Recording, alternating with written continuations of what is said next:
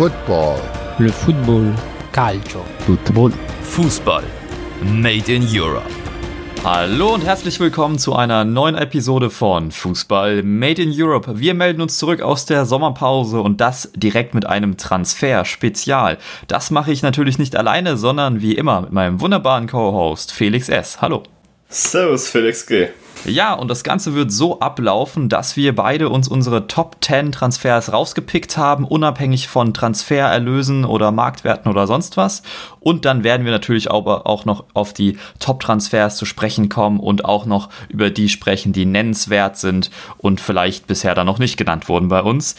Aber wir fangen einfach erstmal an und da frage ich dich zuallererst, was ist denn dein erster Pick von deinen Top 10 Transfers dieses Sommers? Das wäre Jonathan David für 27 Millionen von Gent nach Lille. Wir, wir, wissen ja alle, dass er recht begehrt war, um es mal so auszudrücken. Stand bei unter anderem ja auch bei Gladbach Dortmund auf dem Zettel und dann hat er sich für Lille entschieden. Ja, ich denke mal, es liegt ein bisschen auf der Hand, weil Lille ja auch in den letzten Jahren gezeigt hat, dass sie dann doch eine gute Anlaufstelle für Talente sind in Frankreich.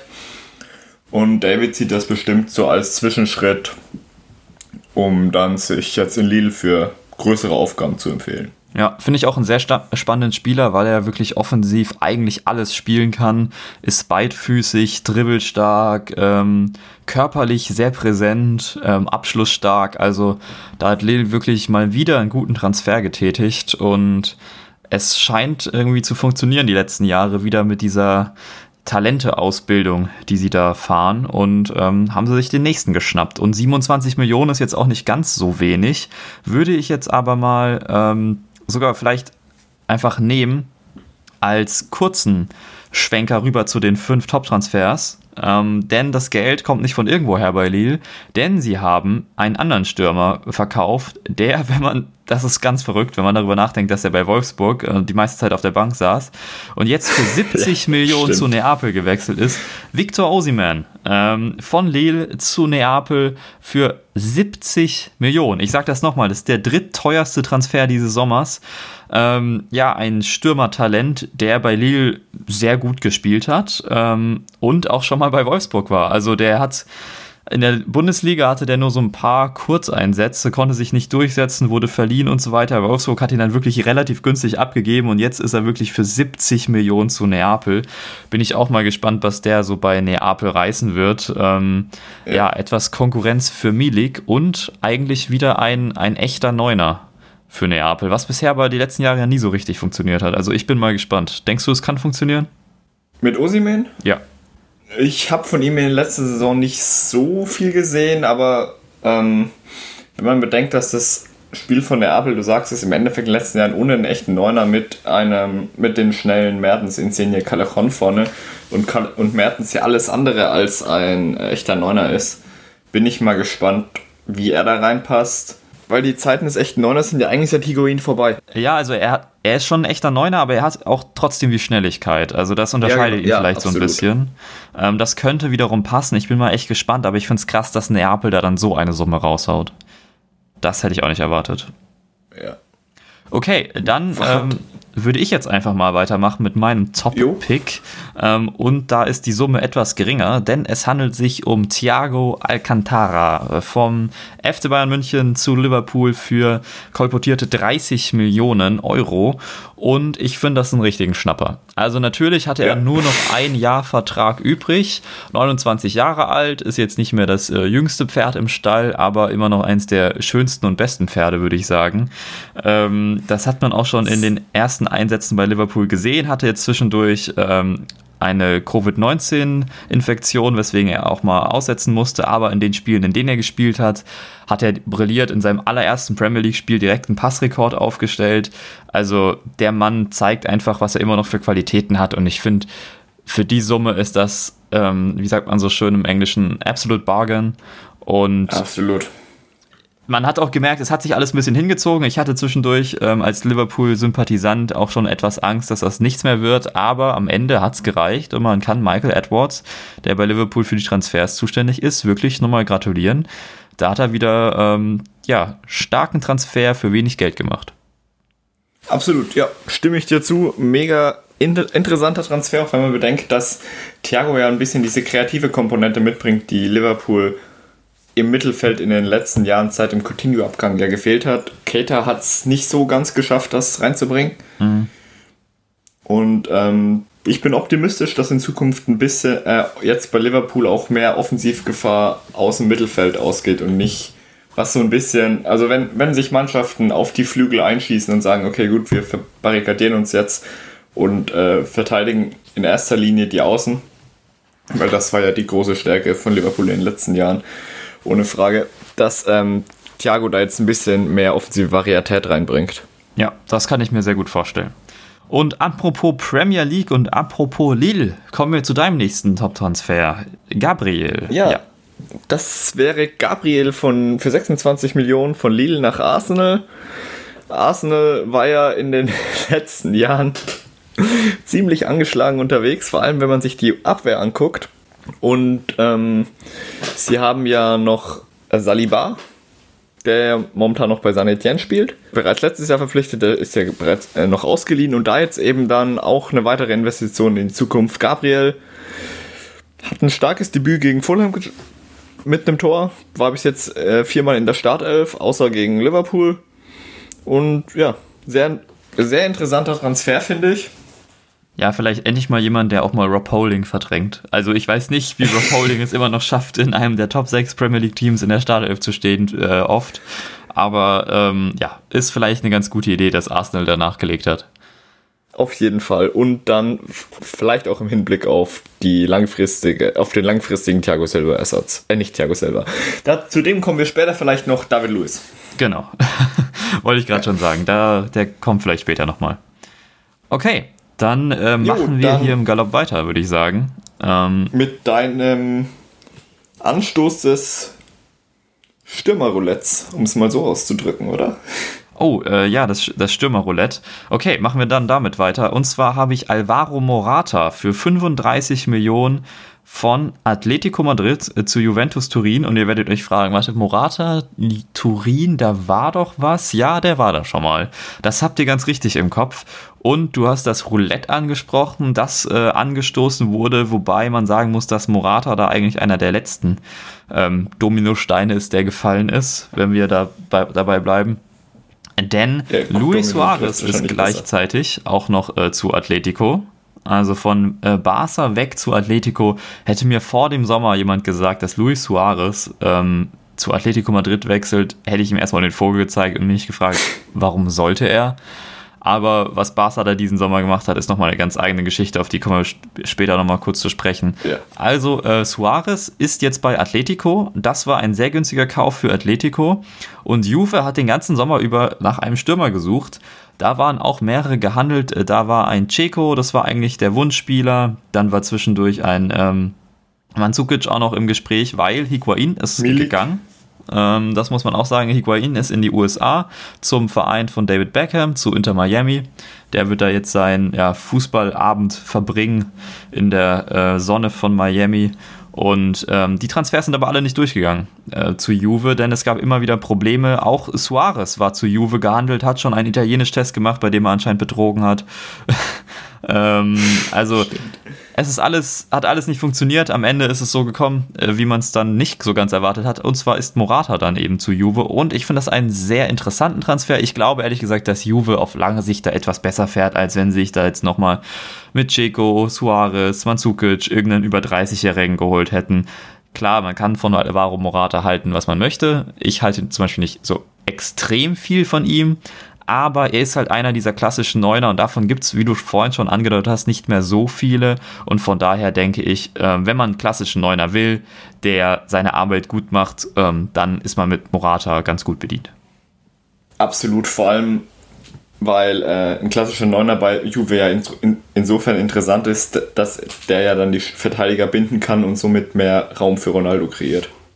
Dann würde ich ehrlich gesagt überleiten zu deinem äh, nächsten Transfer, der auch mit Juve zu tun hat. Äh, und zwar ein ganz interessanter Transfer. Auch hier habe ich nicht kommen sehen. Hätte man mir auch vorher sagen können, hätte ich nicht geglaubt. Ähm, du darfst sagen, um wen es sich handelt. Ja, absolut. Wenn du mir zum äh, äh, vor ein paar Monaten noch gesagt hättest, oder zum Saisonende, dass Weston McKenney für 20 Millionen von Schalke 04 nach Juventus Turin wechselt, hätte ich dich wahrscheinlich auch für komplett verrückt erklärt. Aber ja, äh, anhand meiner Reaktion des Aussprechens diesen Transfers könnt ihr auf euch vielleicht auch so ein bisschen denken, was ich mir dabei gedacht habe. Aber ja, äh, Pirlo hat sich definitiv was dabei gedacht. Wenn McKenney nicht verletzt war, stand er bis jetzt auch zweimal in der Startelf. Er ist der gewünschte Box-to-Box-Mittelfeldspieler. Ja, und da bin ich mal sehr gespannt. Ja, dass er zu gut für Schalke ist, hat man ja eigentlich schon erkannt so in der letzten Saison. Also Absolut. Die letzten ja, Jahre hat man schon klar. gemerkt, okay, das ist wirklich einer der Besten dort. Der hat kein gefühlt jede Position spielt. Gefühlt hat er, glaube ich, auch schon jede Position gespielt. Ja. Im Mittelfeld, Wahrscheinlich Box Box. alles außer Torwart.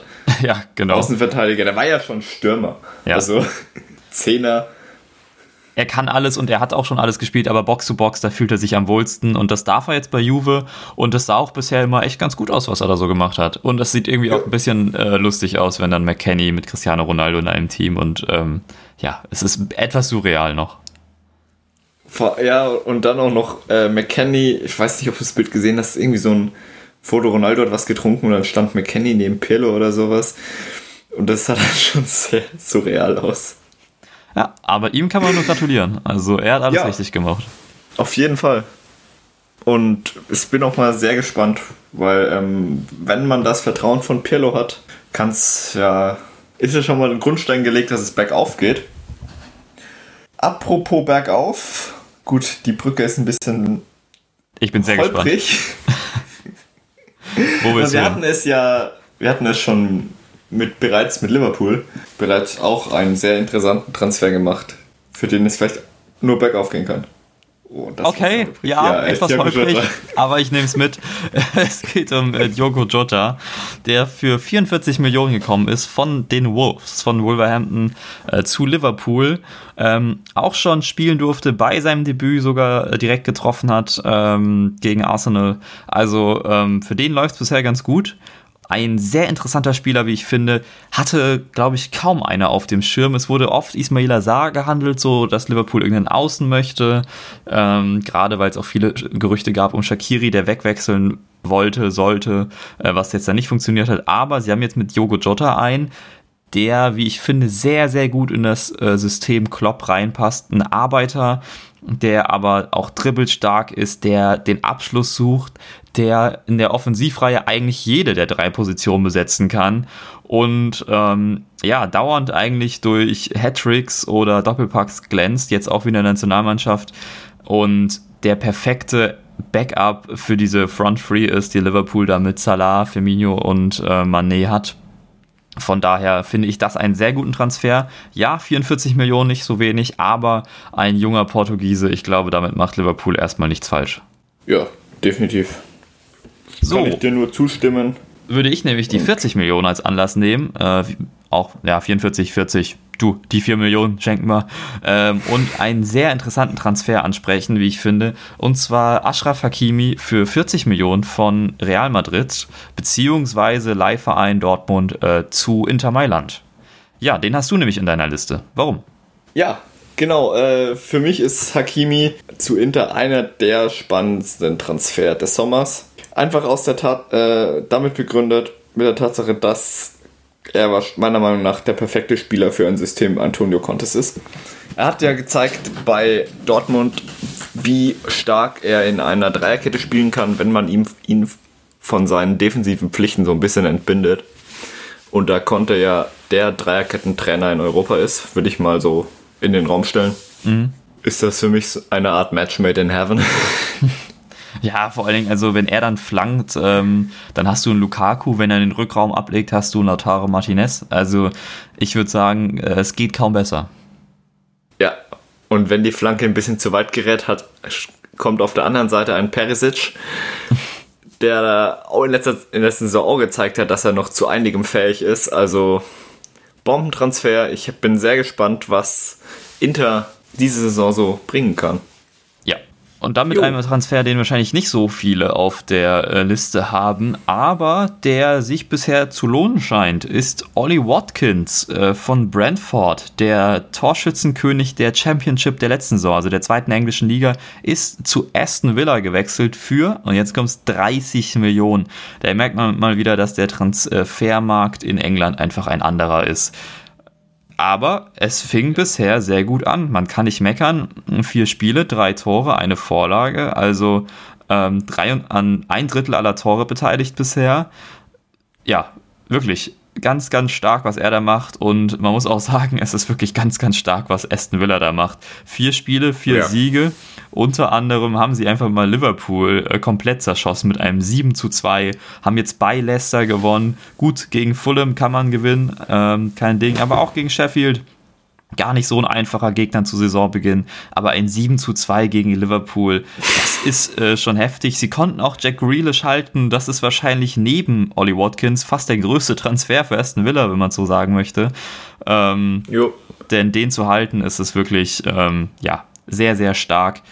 Also Ollie Watkins auch mit Hattrick gegen Liverpool. Das ist einfach ein guter, äh, guter Mittelstürmer. Mit seinen 24 Jahren kommt da auch noch einiges. Und gerade englische Stürmer sind ja preislich dann auch immer etwas teurer. Aber ich glaube, da hat Aston Villa alles richtig gemacht. Vier Spiele, vier Siege. Ähm, hätte, glaube ich, auch niemand gedacht.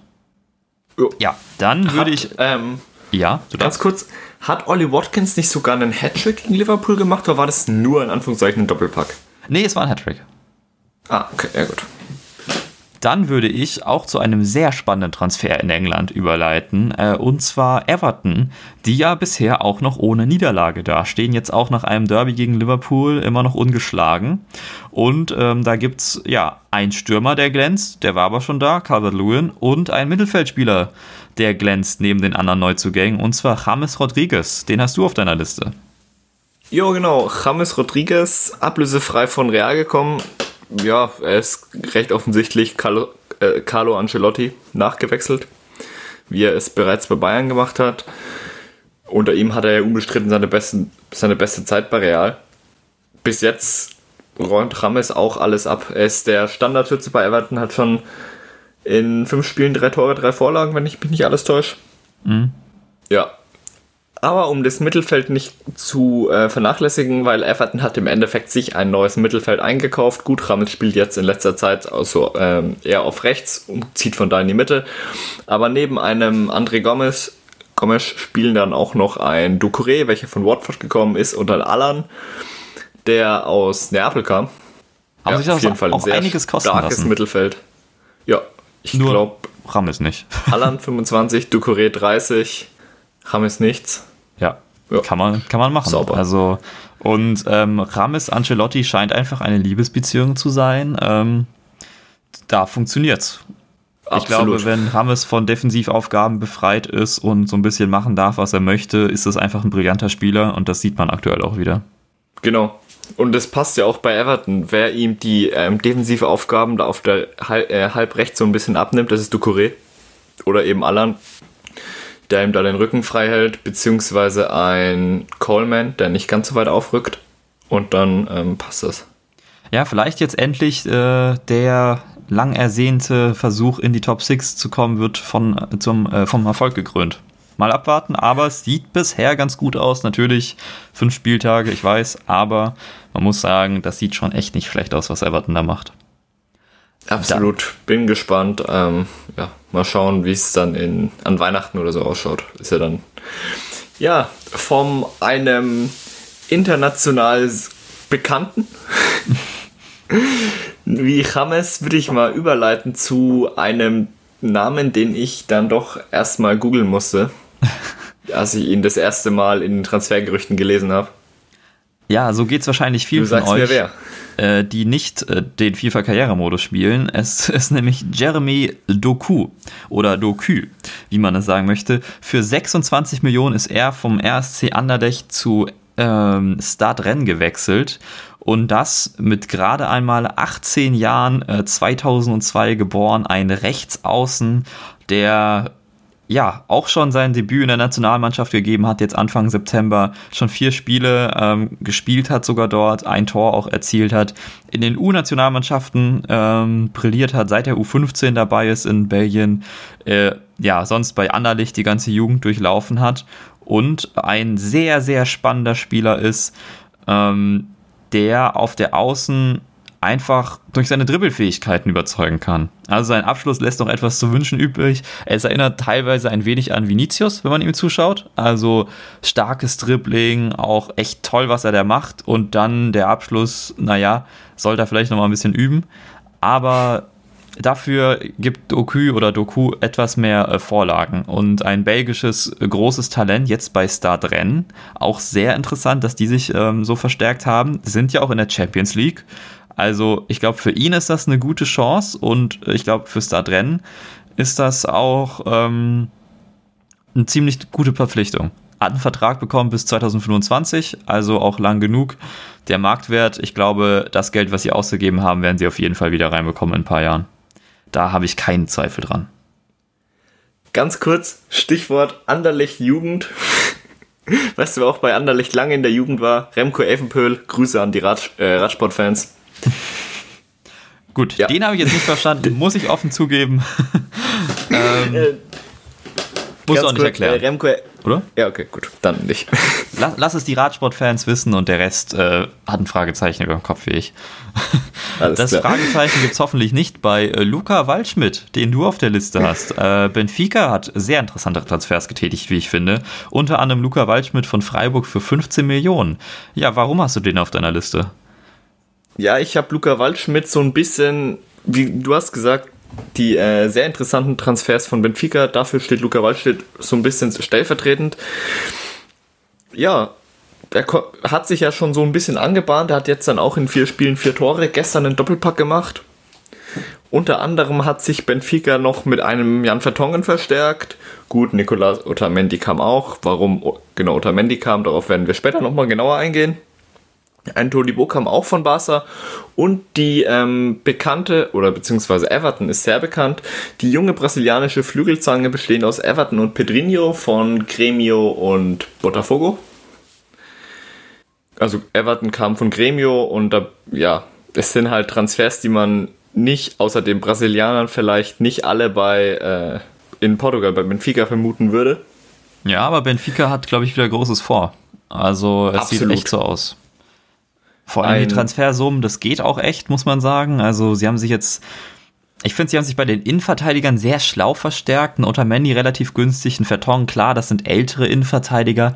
Man muss aber auch sagen, für die, Portugies für die portugiesische Liga reicht's. Und noch sind die ja auch gut genug für die Champions League. Also so ist es nicht. Genau. Ähm, und ein Todibo äh, nochmal als Laie, hast du auch noch einen jungen Innenverteidiger dabei. Ähm, musst die Position ja auffüllen belasse ich es aber dabei, sprechen wir nochmal später an.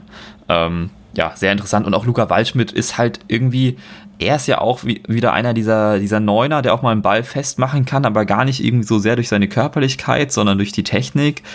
Sehr, sehr interessanter Spieler, ist ja auch bei Yogi Löw immer hoch im Kurs, also für 15 Millionen. Auch, man muss sagen, spielt jetzt in der Mannschaft mit Julian Weigel, der ja auch bei Benfica ist. Ähm, Stimmt, sehr interessant, ja. dass sich jetzt äh, deutsche Talente auch mal nach Portugal wagen. Finde ich aber, finde ich ehrlich gesagt einen, einen, guten und interessanten Schritt. Und wen, ähm, wenn wir bei Benfica sind, wen ich auch sehr interessant finde, ist Darwin Nunez, ein 20-jähriger Uruguayo, der mit 18 Toren letztes Jahr in der zweiten spanischen Liga für Almeria sie im Endeffekt schon zum Aufstieg geschossen hat, beziehungsweise einen großen Anteil daran hatte. Und dass er jetzt dann nicht direkt in, zu einem, ich nenne es mal, First-Class-Verein wechselt und da vielleicht nochmal den Schritt über Benfica geht, finde ich auch sehr interessant. Beziehungsweise man kann Benfica als Champions League, äh, regelmäßig Champions, Champions League-Mitglied dann doch schon in die erste Klasse packen. Ja, das stimmt. Aber ich glaube, es ist allen bewusst, was du damit gemeint hast. Jo. Ja, äh, dann bleiben wir doch mal bei brasilianischen Talenten. Lucas ja. Paqueta ist von Mailand zu Lyon gewechselt. Ja, hättest du das erwartet? Weil, also Nein. ich war ehrlich gesagt sehr überrascht, als ich das gesehen habe. ähm, damals als gro unter großem Tova Bohu äh, im Winter zu AC Mailand. Alle haben sich gedacht, verdammt, warum wir, haben wir den denn nicht bekommen? Dieses, ja, gefühlt der neue KK. Ähm, und dann hat er bei AC Mailand, ja, halt okay gespielt. Muss man ganz ehrlich ja. sagen, lag auch ein bisschen daran, dass einfach Hakan Çalhanoğlu gegen Ende letzter Saison keinen Platz gelassen hat, um irgendeinen anderen dort brillieren zu lassen, außer vielleicht noch Slatan. Und aber im Mittelfeld, meinte ich. Und da ist Paketa dann genau. etwas untergegangen. Und ich glaube, dass Lyon diesen Transfer eigentlich getätigt hat, um so einen eventuellen AOA-Abgang abzufangen. Ähm, gute Sache für Lyon. Er bleibt oder ist geblieben. Und jetzt hast du einfach noch mehr Optionen. Und man muss sagen, Fall. der Kader von Lyon gibt echt einiges her.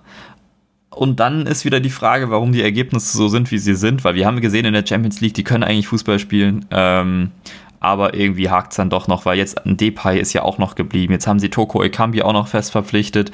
Der Kader ist nicht schlecht. Warum funktioniert es nicht? Das ist eine sehr gute Frage, die wir vielleicht mal in einer regulären Folge erörtern können, die übrigens äh, nächste Woche kommen wird, die erste reguläre Folge wieder. Also Lyon, sehr interessant. Äh, ich finde 20 Millionen klingt jetzt auch erstmal nicht zu schlecht oder ähm, ich glaube, Paketa ist immer noch ein großes Talent und wenn man ihn richtig einsetzt und fördert, kann das was werden. Und vielleicht ist Frankreich da dann doch der bessere Schritt als Italien. Ja, so, dann genau. ein Transfer, der auch wieder, wo man sich auch wieder denkt, ey, England, ihr seid, ihr seid krass. Leeds, das erste Mal seit 16 Jahren wieder in der Premier League und ihr kennt das ja, Aufsteiger, wir kennen es von Bielefeld, die geben doch erstmal richtig, richtig viel Geld aus. Also da Bielefeld, die haben da erstmal eine Million ausgegeben und ähm, Leeds gibt dann halt 30 aus. Das ist der ja. kleine, aber feine Unterschied zwischen Deutschland und England. Äh, und diese 30 äh, sind in einen Stürmer geflossen, namens Rodrigo. Ja, was, äh, warum hast du den in deine Liste gepackt? Ja, Rodrigo, eben du hast es bereits erwähnt, Leeds war diesen Sommer sehr aktiv auf dem Transfermarkt, unter anderem noch mit Robin Koch von Freiburg. Ja, Freiburg hat diesen Sommer recht hart getroffen. Zwei mussten einige ähm, Schlüsselspiele abgeben, aber nicht deshalb habe ich äh, Rodrigo auf der Liste, sondern weil ich fand es auch sehr interessant. Valencia hätte letzten hätte im Winter 60 Millionen von Barcelona bekommen können und jetzt aufgrund der aktuellen Situation im Verein, sie sind sehr finanziell sehr, sehr angeschlagen, haben sie Rodrigo für 30 Millionen verkauft. Unter anderem kam noch ein, äh, verdammt, jetzt habe ich den Namen vergessen. Helf mir. Nee, äh, rechts außen von, von Leeds, Flügelspieler. Ach, Rafinha. Rafinha, danke. Ja. Ja. Ähm, ja, das sind offensiv ziemlich spannende Transfers. Ich kann mir Rodrigo ziemlich gut in der Premier League vorstellen, da er vom Spielertyp ähnlich ist wie ein, ein Werner, schnell, aber auch ähm, öfters mal eine Vorlage gibt, abschlussstark. Ja, das ist halt so ein bisschen dann, die Frage. Äh, also hinter abschlussstark würde ich ein Fragezeichen setzen. Das ist ja immer so ein bisschen, wird ja immer so als ein Manko genannt. Das ist ein sehr guter Stürmer und du hast schon gesagt, Vorlagen tipptopp, aber der Abschluss sitzt noch nicht so ganz. Und man muss auch sagen, dass ein Patrick Bamford, der ja auch schon in der zweiten äh, englischen Liga bei Leeds war und dort so ein bisschen als Chancentod galt, aber trotzdem halt seine an die 20 Tore gemacht hat, in der Premier League trifft. Mal sehen, ob Rodrigo das nachmachen kann. Er scheint bisher aber ganz gut ins System Bielsa reinzupassen. Und was meiner Meinung nach bei ähm, Leeds oder beim Rodrigo-Transfer auch noch eine Rolle spielt, ist, dass er ein spanischsprachiger Spieler ist, weil was ja für Bielsa aus sehr, ähm, sehr gut ist, nenne ich es mal. Ja. Da er ja kein Englisch spricht. Ja, immer noch nicht. Äh, ich glaube auch nicht, dass sich das ändern wird, um ehrlich zu sein. Nein, das ändert sich nicht. Ja. Dann würde ich weitermachen mit einem Transfer, über den äh, Markus Krösche gesagt hat, über den wird er auch noch in 20 Jahren Geschichten erzählen dann werden wir auch wissen, was daran so interessant ist an diesem Transfer. Erstmal schauen wir uns das Sportliche an. Alexander Sörlot ist gekommen. Äh, für 20 Millionen ist er von Crystal Palace zu RB Leipzig gewechselt. Ähm, war ausgeliehen an Trabzonspor, wo er die türkische Liga ja, zerschossen hat. Anders kann man es nicht sagen. Ein großer, wuchtiger Stürmer, ein Norweger, ähm, wirkt von der Statur her ähnlich zu Erling Haaland, weiß aber seinen Körper etwas einzusetzen, hat dafür etwas weniger Geschwindigkeit. Zusammen in der Nationalmannschaft äh, sind die ein dynamisches Duo, wenn man es so ausdrucken möchte. Ähm, die machen das da richtig gut. Jetzt bei RB wurde er dreimal eingesetzt, nie in der Startelf, ähm, konnte noch nicht so wirklich überzeugen. Es wird noch etwas mehr auf, Haar, äh, auf ja, Haaland wäre schön, für RB, auf Paulsen ähm, gesetzt. Ja, aber man scheint sich an, ja, skandinavischen Stürmern zu versuchen bei RB und mit Sirlot hat man da nochmal eine ganz andere Option. Ist jetzt aber auch gut aufgestellt. Man hat ja noch Wang geholt äh, vom Schwesterverein aus Salzburg, der so ein wenig eher den Werner geben kann. Sirlot hätte ich jetzt eigentlich mal in die Kategorie Schick eingeordnet, der bei Leipzig auch ganz gut funktioniert hat ja, ich, ich finde, es ist ein sehr interessanter Transfer. Ich finde ihn auch schon die letzten Jahre interessant. Ich fand es immer ein bisschen schade, dass ich bei Palace nicht durchsetzen konnte. Jetzt hat man gesehen, was er in der Türkei alles gemacht hat. Auch in der Nationalmannschaft von Norwegen ist er sehr, sehr gut dabei. Ähm, ich glaube, das kann was werden, aber er muss sich, glaube ich, auch noch an das System Nagelsmann gewöhnen. Und dann äh, bin ich mal gespannt, wie viele Tore er in die Saison noch schießen wird. Ja, genau kann man so stehen lassen. Was ich auch, ähm, du hast schon Patrick Schick erwähnt, ich fand es ein bisschen schade, dass, äh, wir können ja kurz erwähnen, dass Schick unter anderem auch aus später genannten Gründen dann zu Leverkusen ist. Aber ähm, ja klar, äh, Leipzig bekommt Schick nicht und sucht sich dann nach einem Spieler mit ähnlichem Profil um. Und da fällt dann eben recht zügig der Blick auf Sörlot. Ja, aber warum hat denn Leverkusen Ersatz gebraucht, Felix? Ja, ich, ich weiß nicht. Also eventuell hat es was mit äh, Chelsea zu tun, oder? Mit Chelsea? Möglicherweise. Oder auch mit dem Abgang von Kevin Volland zu Monaco.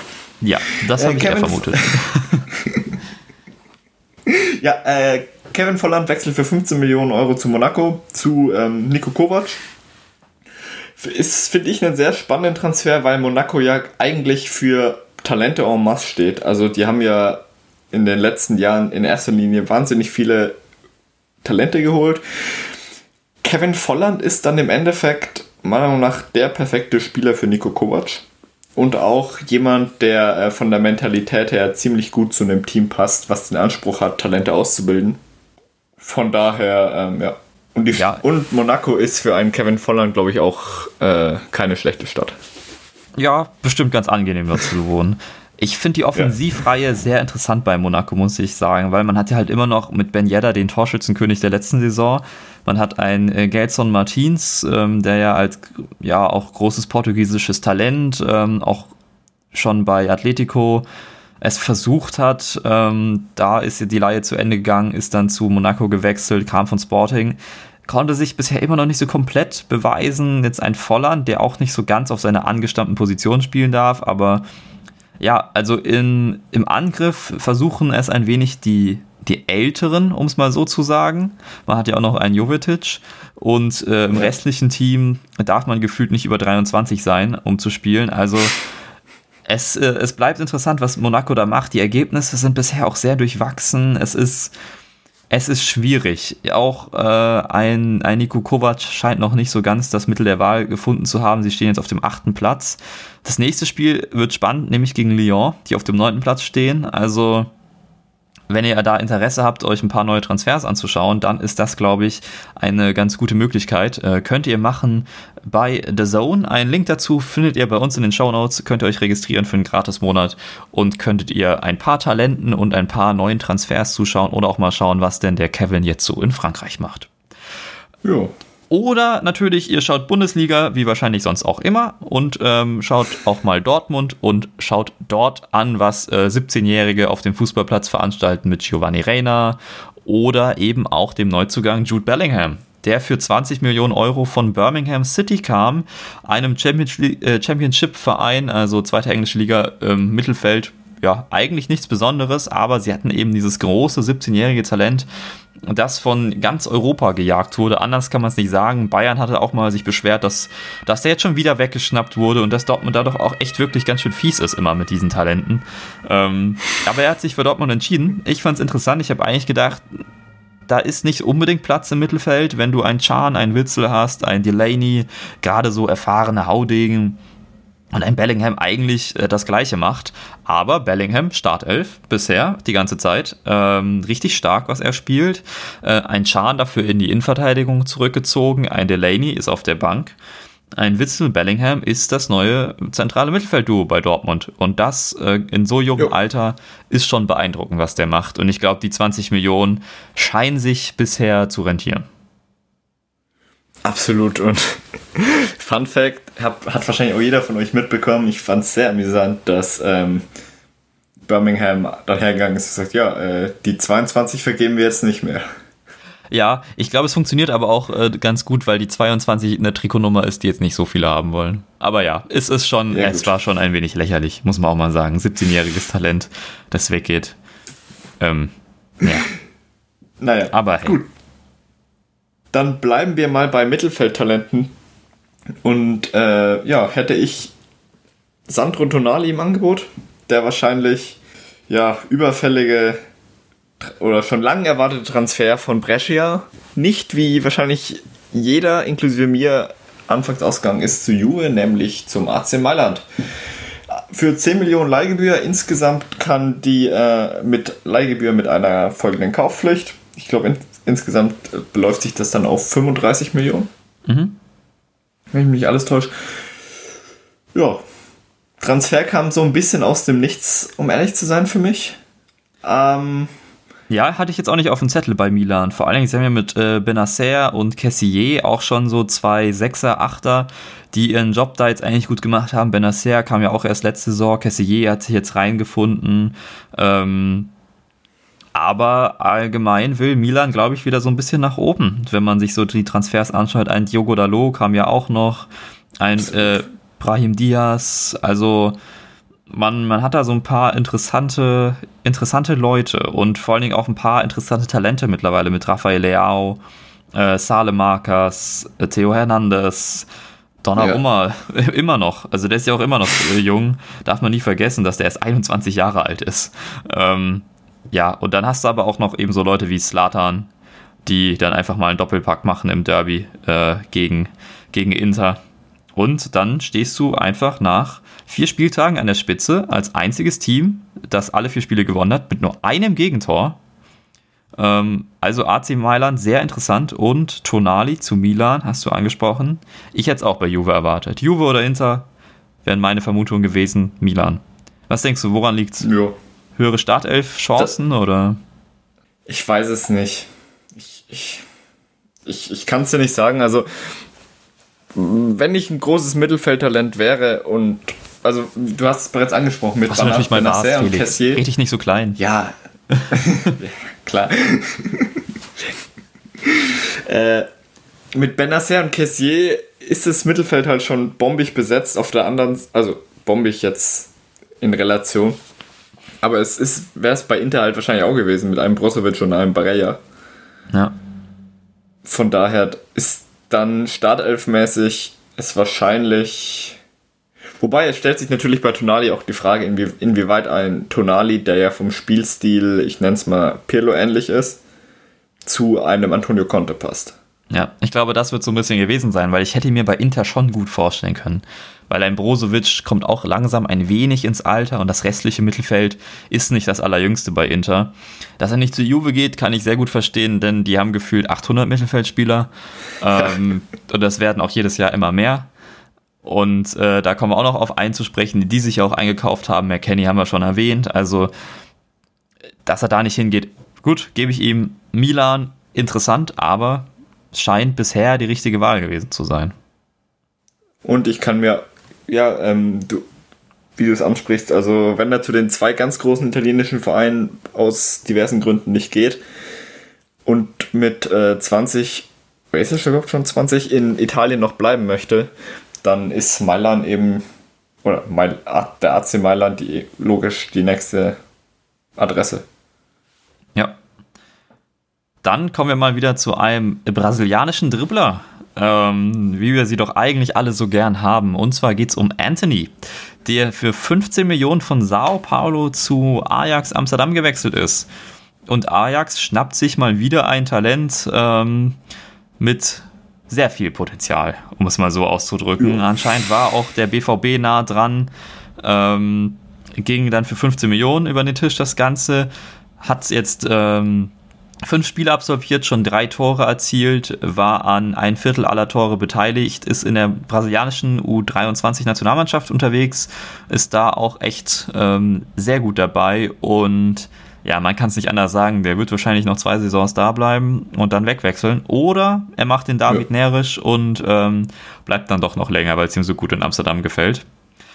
Aber das ist wirklich, geht in, in Richtung ja, keine Ahnung, du kannst jetzt alle brasilianischen Außen aufzählen, die dir einfallen, in, in Richtung Neymar oder sonst wie, gehen wir früher zurück, Robinho, sowas in der Art, keine Ahnung. Also er ist, er ist sehr, sehr dribbelstark, er ist aber auch abschlussstark und er ist jetzt nicht der körperlich Schwächste, das hat er anderen brasilianischen Talenten vielleicht schon voraus. Und auch einer, der von ähm, ganz Europa gejagt wurde, wie es doch immer so schön heißt bei Transfers und sich für Ajax entschieden hat. Also Ajax Amsterdam, ähm, starke offensive Verpflichtung. Mehr, mehr kann ich dazu nicht sagen. Und dann mache ich noch meinen letzten, den wahrscheinlich jetzt nicht so viele von euch auf dem Zettel haben. Und äh, bitte verzeiht mir, falls ich den Namen falsch ausspreche. Es geht um Iberici Easy oder Ese, keine Ahnung. Äh, 22 Jahre alter Mittelfeldspieler, offensives Mittelfeld, ist gewechselt von den Queen's Park Rangers äh, zu Crystal Palace, hat also die Stadt nicht gewechselt, bleibt in London für 17 Millionen und ähm, ein englischer U21-Nationalspieler, der sehr, sehr interessant ist. Ähm, ja, ist, ist schwer zu beschreiben, sein, sein Spielstil auf der 10, aber er hat einen sehr guten Zug zum Tor. Ja, sein, seine Ballbehandlung hat äh, zwischendurch so ein bisschen Thiago-eske Züge, dann aber denkst du dir auch wieder, Mann, wo hast du Fußballspiel gelernt? Also er hat noch so Auf und Abs, das muss er noch ein bisschen rausbekommen, aber wenn die weg sind, dann kann er für Crystal Palace so ein bisschen äh, werden wie Jack Grealish für Aston Villa. Um mal oh, da einen Vergleich zu ziehen, wo man sich vielleicht vorstellen kann. Sehr, sehr interessanter Spieler. Okay behaltet den mal im Auge, kann ich euch sagen. Und dann würde ich sagen, die fünf Top-Transfers. So, wo fangen wir an, jo. Felix? Ganz oben, oder? Ja, ganz oben, oder? Das wäre? Dann ähm, fangen wir mit Kai Havertz an, bereits angesprochen.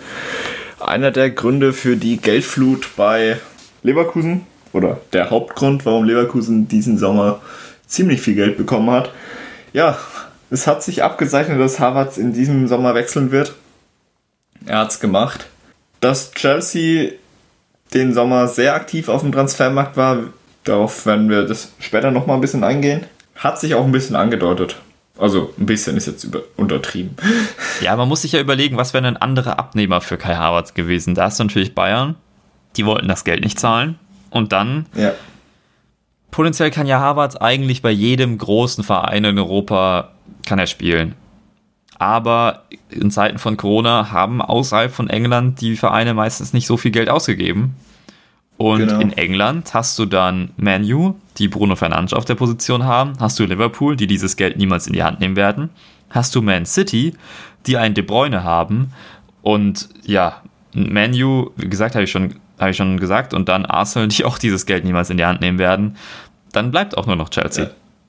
Genau. Und, und was bei Chelsea eben dazu kommt, die haben ja Morata verkauft und eben die Transfersperre von letztem Jahr. Also das Geld, was sie letztes Jahr hätten ausgeben wollen, aber nicht dürfen, machen sie eben jetzt.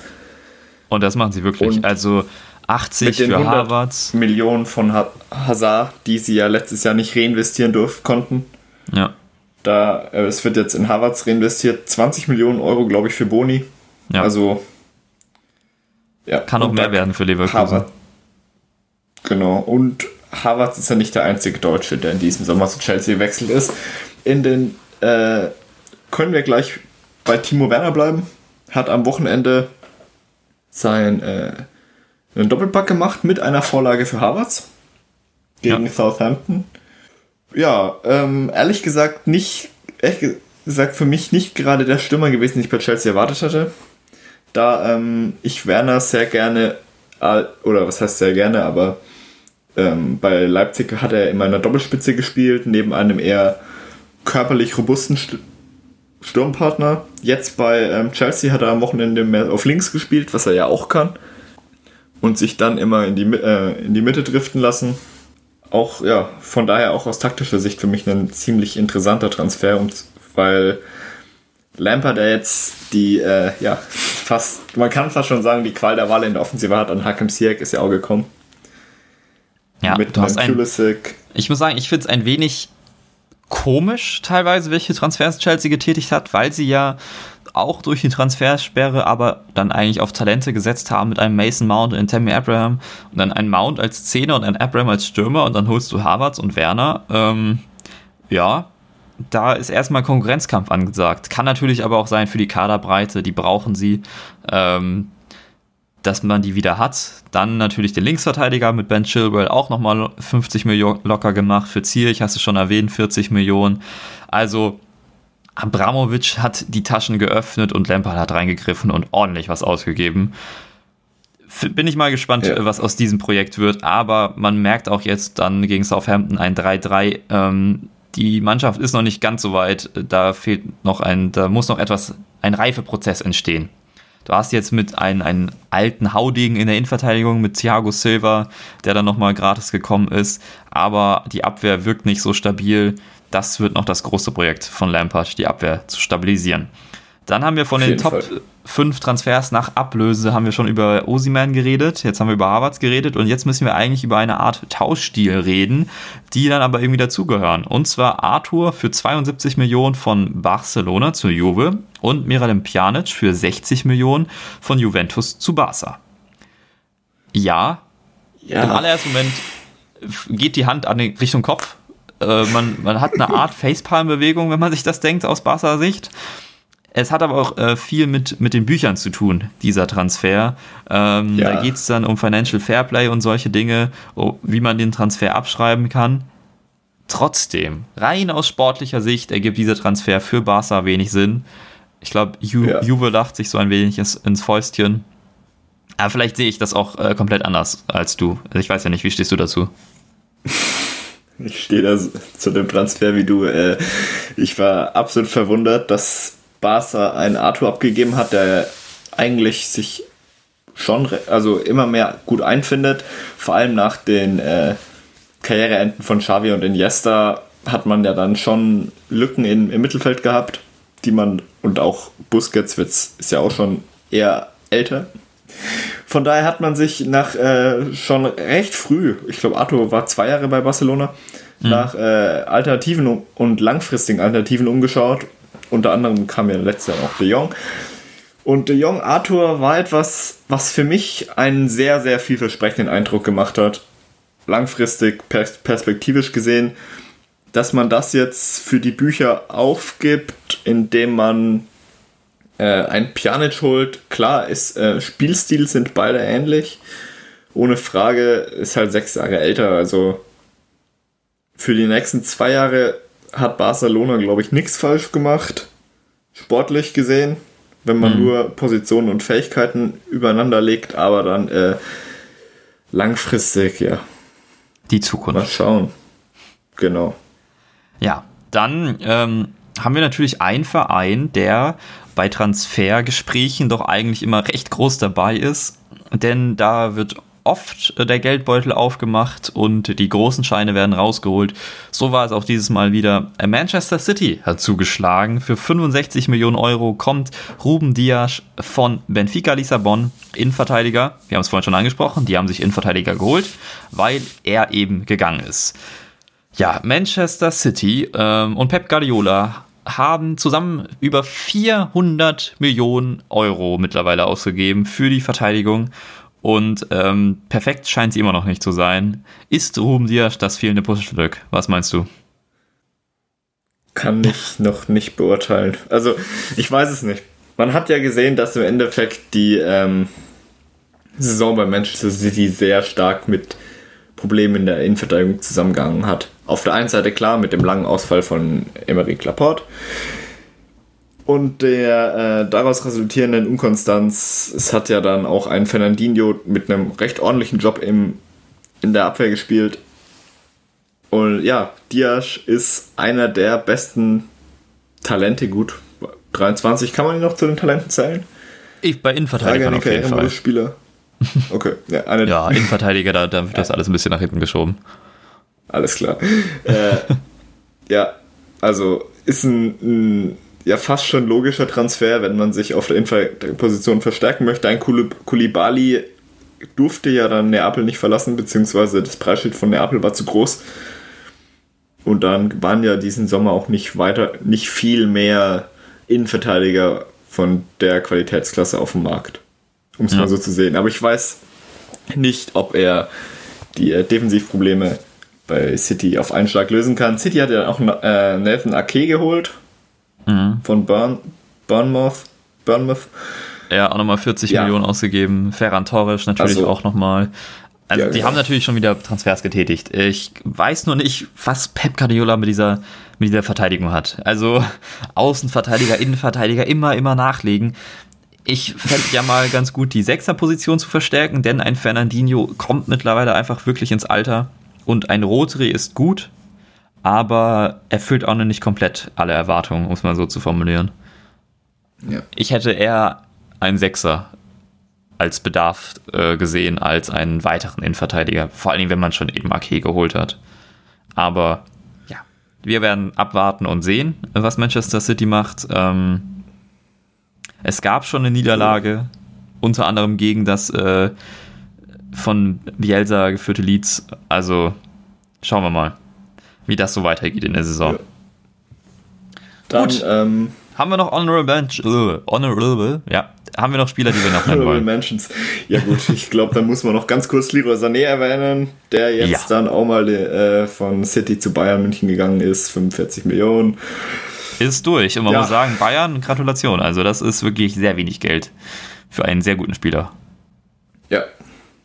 War ja ich finde auch, auch nur noch eine Frage der Zeit. Wenn man 5 Millionen weniger ausgibt, kann man sich auch einen Fabio Silva kaufen. Äh, ein Stürmertalent von Porto, äh, 18 Jahre alt, so macht es Wolverhampton. Ähm, die Nationalität müssen wir euch, glaube ich, nicht sagen. Das ist klar, wenn er zu den Wolves geht.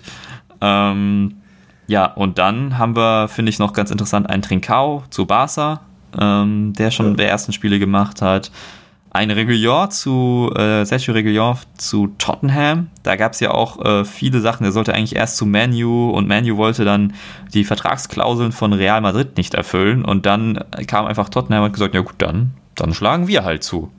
Haben sie gemacht. Ja. Ähm, auch ganz interessant, auch mit Doherty bei Tottenham. Auch interessant, also neuer Außenverteidiger für Mourinho. Die Wolves haben nochmal 30 Millionen ausgegeben für einen Rechtsverteidiger Nelson Semedo Nationalität ist klar, denke ich. Ähm, es ist wirklich verrückt. Ja. Ähm, und sonst, hast du, hast du noch weitere, die du gerne äh, erwähnen möchtest? Wenn wir schon bei den Spurs sind, dann auf jeden Fall, ähm, finde ich, kann man noch Bale erwähnen. Ja, der ja das sollte man nicht vergessen. mal real verlassen durfte. Und, ja, anders äh, kann man es nicht formulieren. Hast du absolut recht. Und, ich finde einen ähm, Callum Wilson zu Newcastle ähm, sehr guter Mittelstürmer von Bournemouth auch weggegangen, äh, die halt abgestiegen sind. Wen ja. ich persönlich auch noch sehr interessant finde, ist Castagne von Atalanta nach Leicester. Mhm. Einfach mit auch aus dem Grund, dass Leicester ja keine Dreierkette spielt. Und ähm, ich gespannt bin, wie sich ein äh, Flügelspieler von Atalanta in eine normale, in Anführungszeichen, oder ein Flügelverteidiger von Atalanta in, in eine in Anführungszeichen normale Verteidigung einfindet. Ja. Scheint bisher ganz ordentlich zu funktionieren, was man, bis, äh, ja, was man so absolut. die ersten Spiele gesehen hat. Dann dürfen wir natürlich auch nicht einen Serginho Dest zu Barca vergessen, denn da gab es auch ein etwas hin und her mit Bayern, die ihn schon fast sicher, hat, äh, fast sicher hatten und dann eben Barca Semedo verkauft. Und dann kam äh, doch Dest. Also ein, ein Hin und Her gab es da. Ja, und äh, sonst gibt es dann doch noch einige. Mich hat etwas überrascht, äh, Heuberg von Southampton zu Tottenham, aber war wohl Wunschspieler von Mourinho. Ähm, ja, sonst Matty Cash zu Aston Villa von Nottingham Forest, auch äh, sehr interessant. Etejes zu Manu, sollte man glaube ich auch nicht vergessen. Auf jeden Fall, ja. Ähm, Was ich ziemlich interessant fand bei Tejes, mhm. noch ähm, kurz vor Ende des Transferfensters hat ja, äh, also Anfang Oktober beim europäischen Transferfenster hat ja Luke Shaw gesagt, ja, wir müssen uns doch unbedingt verstärken. Und dann kam einer für seine Position.